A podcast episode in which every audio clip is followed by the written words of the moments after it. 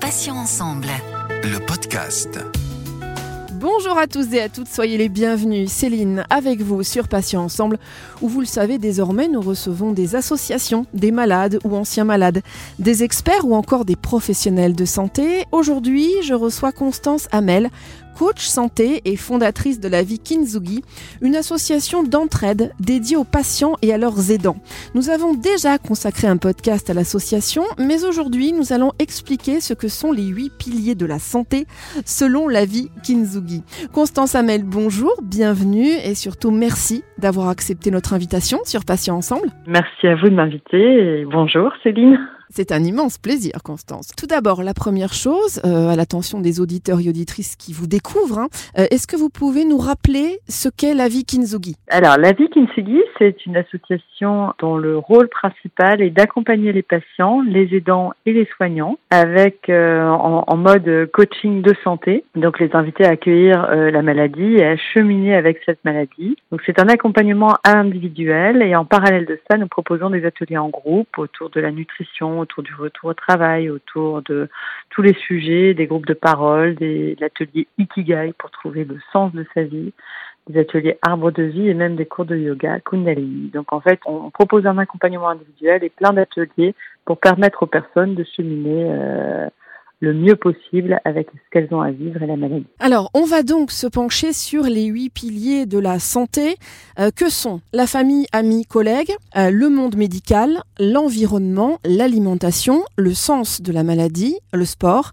la relaxation et les soins de confort. Avant de rentrer un peu plus dans le détail, est-ce que vous pouvez nous dire, Constance, par qui et comment ont été établis ces huit critères? C'est important. Effectivement, ces huit critères, je les ai établis quand mon fils était malade à un moment où j'envisageais de changer de voie en me disant auparavant j'étais dans la mode et dans la chaussure particulièrement.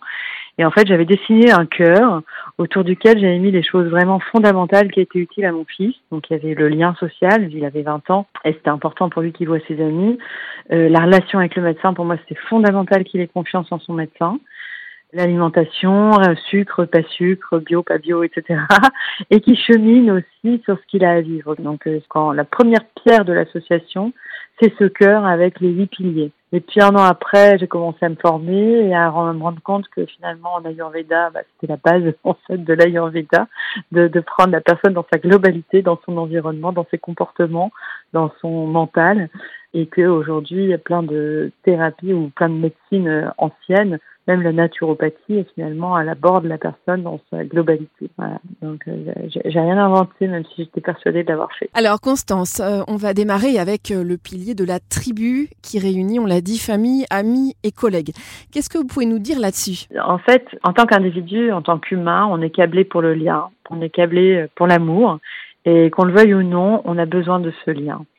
Quand un membre de notre tribu est malade, c'est tout notre écosystème qui est impacté. Euh, le problème, c'est que la maladie fait peur à tout le monde. Le malade peut avoir tendance à s'isoler. Les membres de la tribu peuvent avoir peur de la maladie et donc éviter le malade. Et que ce soit dur ou pas, finalement, on a tous besoin les uns des autres. Et je crois que la, personne malade, elle vit pour les autres, elle vit pour euh, l'amour, elle vit pour euh, les êtres aimés, pour ses enfants, pour son mari, pour sa copine, pour son copain. Et ça, c'est la base. Mais autour, il y a toute une tribu qui, qui vibre et c'est important d'aider le patient à oser demander. Et, un de notre rôle en tant que coach santé, c'est d'aider la personne à oser demander, à accepter de recevoir. Et puis à toutes les personnes qui écoutent, bah, n'hésitez pas à envoyer un SMS, à proposer de l'aide, proposer de, de, une soirée ou autre, parce que finalement, seul, c'est difficile de trouver du sens à sa vie, quoi. Alors le deuxième pilier, ça va être le monde médical, qui est bien sûr fondamental pour le patient, tant sur la qualité des soins que le suivi. Là encore, que peut-on souligner d'important, Constance Hamel? Ben, L'alliance thérapeutique, c'est mon dada. et l'alliance thérapeutique, comme vous dites, elle est fondamentale dans le processus d'accueil de la maladie et du traitement. Choisir euh, son médecin, c'est au départ on le fait dans l'urgence, mais choisir son médecin et choisir un médecin qui prennent le temps de vous demander comment vous allez, qui vous expliquent euh, ce que vous allez vivre, qui vous expliquent le traitement, qui vous expliquent comment vous allez être entouré, qui écoutent, euh, qui, prennent conscience de votre écosystème, justement, c'est hyper important. Si vous n'avez pas confiance en votre médecin, si votre esprit n'est pas tranquille, et il est constamment pollué par euh, est-ce qu'il m'a tout dit, est-ce qu'on m'a tout dit, est-ce que j'ai tous les éléments, etc. Et pour le coup, on l'a vécu. Donc euh, c'est vraiment important d'éliminer ce stress de est-ce qu'on m'a tout dit, est-ce qu'on me confie le bon traitement, etc. Et je crois que le meilleur moyen de lever ce doute, eh ben, c'est de prendre un deuxième avis, c'est euh, d'oser réclamer son dossier médical et, et, et c'est encore, malgré toutes les autorisations euh, des lois aujourd'hui, finalement, c'est encore très compliqué d'oser réclamer son dossier médical et d'aller vers un autre hôpital qui pourra ne serait-ce que proposer de rencontrer quelqu'un d'autre. Et, là, vous pourrez mesurer si vous êtes vraiment en confiance avec votre médecin ou si au contraire, euh, vous seriez plus à l'aise avec un autre. Donc euh, voilà. Donc le monde médical, c'est le médecin en premier lieu, l'oncologue, et puis après, ce sont toutes les personnes qui sont autour. Et le rôle du patient aussi, c'est un, être en confiance, et donc ça dépend de lui aussi, mais deux, c'est de garder bien en tête que le médecin, au-delà du patient, il a une pression pas possible, euh, de l'administration, de l'hôpital, de la clinique, qu'il n'a pas qu'un seul patient à gérer, qu'il est important d'arriver avec son dossier médical complet. Et c'est important pour le médecin de sentir que le patient est acteur aussi de ce qu'il vit. Donc c'est vraiment une relation à deux, et dans laquelle les deux personnes sont responsables, que ce soit le patient ou le soignant. Alors le troisième pilier, ça va être euh, l'environnement avec euh, beaucoup d'éléments perturbateurs hein, qui sont préjudiciables aussi bien aux patients qu'aux personnes bien portantes. D'ailleurs, je pense euh, bien sûr à la pollution, aux pesticides, aux ondes, etc. Vous êtes soucieuse de tout ça, hein, Constance L'impact sur les, les, malades et les maladies est-il réel? Est-ce que c'est avéré? J'ai aucune preuve scientifique et c'est pas le domaine sur lequel je suis le plus à l'aise, mais néanmoins, il y a quand même euh, des choses très simples du niveau de tout le monde que l'on peut observer euh, et que l'on peut mettre en place. C'est euh, déjà euh, d'enlever tous les formaldéhydes de son environnement proche, donc de sa maison. Formaldéhyde, c'est des, espèces de résine, des colles qu'on trouve dans tous les produits ménagers qui donnent la bonne odeur aux produits ménagers. Donc ça, pour moi, c'est la base de l'environnement. Je crois que la pollution, la pire, elle est chez nous. Donc c'est vraiment d'enlever ça. La deuxième chose, c'est d'aérer au maximum euh, sa maison. Après, si on peut enlever le Wi-Fi pour revenir au, au filaire, ben pourquoi pas. Mais euh, c'est toujours mieux. Pour moi, le, la première chose, c'est vraiment d'enlever euh, tout ce qui peut être toxique dans la maison. C'est peut-être les bougies qui sentent bon, c'est tous les, les produits d'entretien et le manque d'air. Voilà. Ça, c'est ma vision. Après, il y, a des, il y, a des, spécialistes de ça, mais pour le moment, on, on s'y penche. C'est le mois sur lequel on travaille sur l'environnement à la vie Donc, on, on, fait des interviews justement pour en savoir davantage. Ce sont de bons conseils. Alors, le quatrième pilier, ça va être euh, l'alimentation. Euh, Constance, on sait aujourd'hui que la nutrition, c'est un paramètre important dans l'émergence d'une maladie euh, comme le cancer notamment, mais pas que. Hein, il n'y a pas que, que, le cancer qui est impacté. Euh, quel constat faites-vous là-dessus à la vie Kinzugi Le premier constat qu'on peut faire, c'est que encore beaucoup de personnes que nous accompagnons euh, au démarrage de l'accompagnement ne se nourrissent que de produits industriels, euh, de plats préparés, euh, donc qui sont bourrés de conservateurs, de sel, de sucre, d'adjuvants en tout genre. Donc notre idée, nous, on n'est pas naturopathe, mais c'est de les ramener vraiment à des choses simples. Donc nous, ce qu'on fait, c'est recommander ce que fait la publicité à la télé, hein, de manger des produits de saison, mais plutôt locaux, produits bio, le moins transformés possible ce qui implique, et c'est ça qui est le plus difficile, et donc le rôle du coaching, il a son importance ici, de modifier son rythme de vie, car si on mange plus des plats tout cuisinés, ça veut dire qu'il faut préparer le repas, et donc ça veut dire qu'il faut consacrer du temps à la préparation de ce que l'on va manger. Et ça, c'est un véritable changement de comportement dans nos vies aujourd'hui. Pour quelqu'un qui n'a pas l'habitude de cuisiner, euh, qui a l'habitude de s'acheter à manger des choses toutes faites, euh, soit au restaurant, soit chez elle, bah, c'est un véritable changement de comportement. Après, s'agissant de la nature, la, la, nutrition à part entière, donc là, ça c'est moins notre domaine. Et là, euh, on pourrait recommander d'aller voir un naturopathe ou un diététicien. Alors, le cinquième pilier, c'est le sens de la maladie. Il y a cette phrase qui revient souvent lorsqu'on apprend qu'on est touché par la maladie, c'est pourquoi moi euh, Comprendre permet aux malades de mieux accepter la situation, de digérer l'information et peut-être d'en tirer le meilleur. C'est ça, Constance? Alors ça, c'est la conclusion. c'est ce qu'on appelle le cadeau caché dans la maladie ou le cadeau caché dans tout événement difficile que l'on aurait à expérimenter. Mais effectivement, prendre le temps d'explorer ce qui n'allait pas dans sa vie, comment est-ce que la vie que nous vivions n'était pas complètement en accord avec nos rêves et nos aspirations profondes, c'est un travail que l'on propose parce que euh, moi je crois que la maladie n'arrive pas par hasard, que c'est un ensemble. D'ailleurs, comme l'a dit un oncogénéticien qui me suit à ça aussi, il disait la maladie c'est comme une recette de cuisine, hein, c'est un peu de stress, c'est un peu de pas de chance, c'est un peu de génétique, un peu d'environnement et à des dosages différents en fonction des individus. Donc si on explore ce pilier pour euh, mieux comprendre sa vie, mieux comprendre ce qui est important pour soi, mieux comprendre son rêve, euh, ce que l'on a envie de vivre, bah, la maladie offre ce temps, ce temps pour soi, ce temps en retrait de la vie professionnelle, ce temps en retrait de la vie sociale euh, ou active, si je puis dire. C'est un temps pour revenir à soi, un temps pour prendre le temps de se demander ce qui nous anime profondément et peut-être créer cette vie au plus près de qui nous sommes. Alors, on arrive au sixième pilier qui est le sport.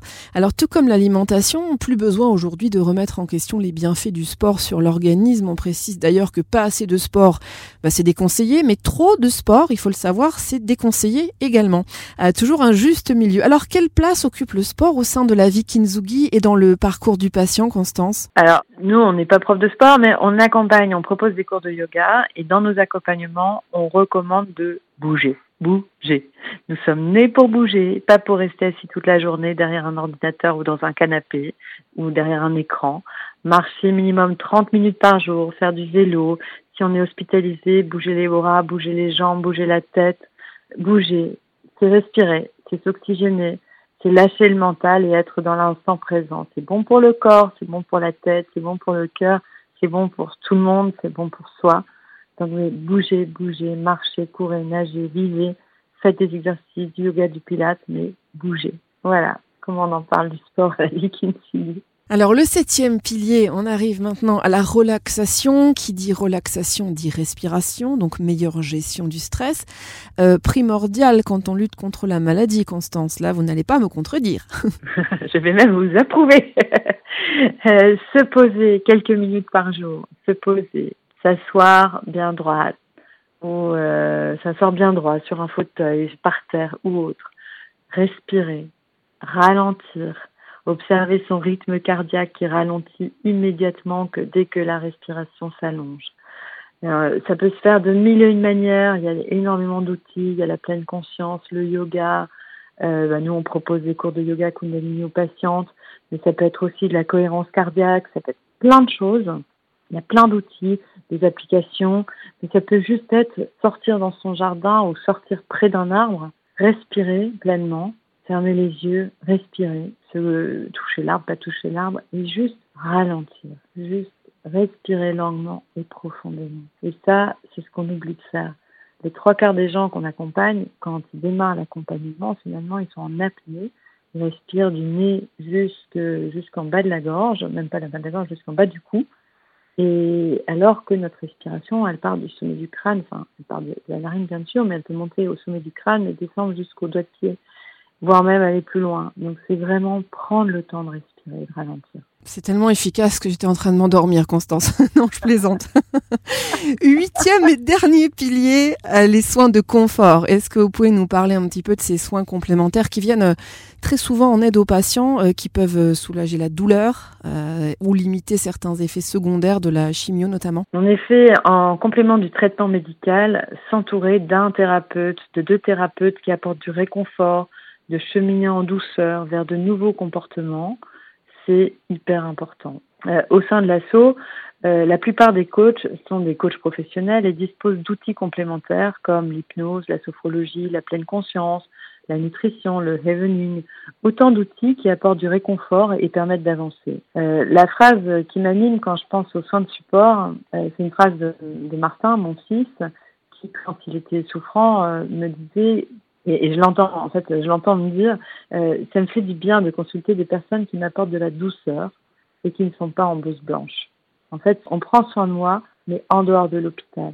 Alors pour conclure, euh, Constance, qu'aimeriez-vous dire à nos auditeurs et auditrices, malades et bien portants d'ailleurs, quel serait le message que vous avez envie de leur délivrer? On peut avoir un cancer et être en bonne santé. La santé, ça repose sur le lien, l'amour, l'alimentation, le mouvement, le sens qu'on donne à ce qu'on vit. Le monde médical s'occupe de la maladie, de la douleur et du traitement, mais vous avez la possibilité d'agir sur tout le reste et nous sommes là pour vous y aider. Et nous sommes tous un maillon de la chaîne de guérison. Constance Hamel, euh, merci infiniment d'avoir accepté de participer à cet entretien qui était fort passionnant. Euh, je rappelle que vous êtes coach santé, également la fondatrice de l'association La Vie Kinzugi.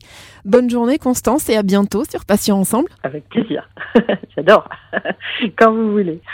et merci à tous, chers auditeurs et auditrices, pour votre euh, fidélité. On va se retrouver en ce qui nous concerne mardi à 9h avec un nouveau podcast. Je recevrai un nouvel invité pour aborder un nouveau thème. Vous pouvez retrouver nos podcasts deux fois par semaine, donc mardi et jeudi en ligne dès 9h, sur patient avec un s-ensemble.fr, mais également sur les plateformes de téléchargement Spotify, Ocha, Deezer, Apple et Google Podcast. Patient ensemble, c'est aussi une page Instagram, Facebook et LinkedIn. Passez une excellente journée, je vous dis à bientôt et d'ici là, prenez bien soin de vous et des vôtres. Salut, salut. Passions ensemble. Le podcast.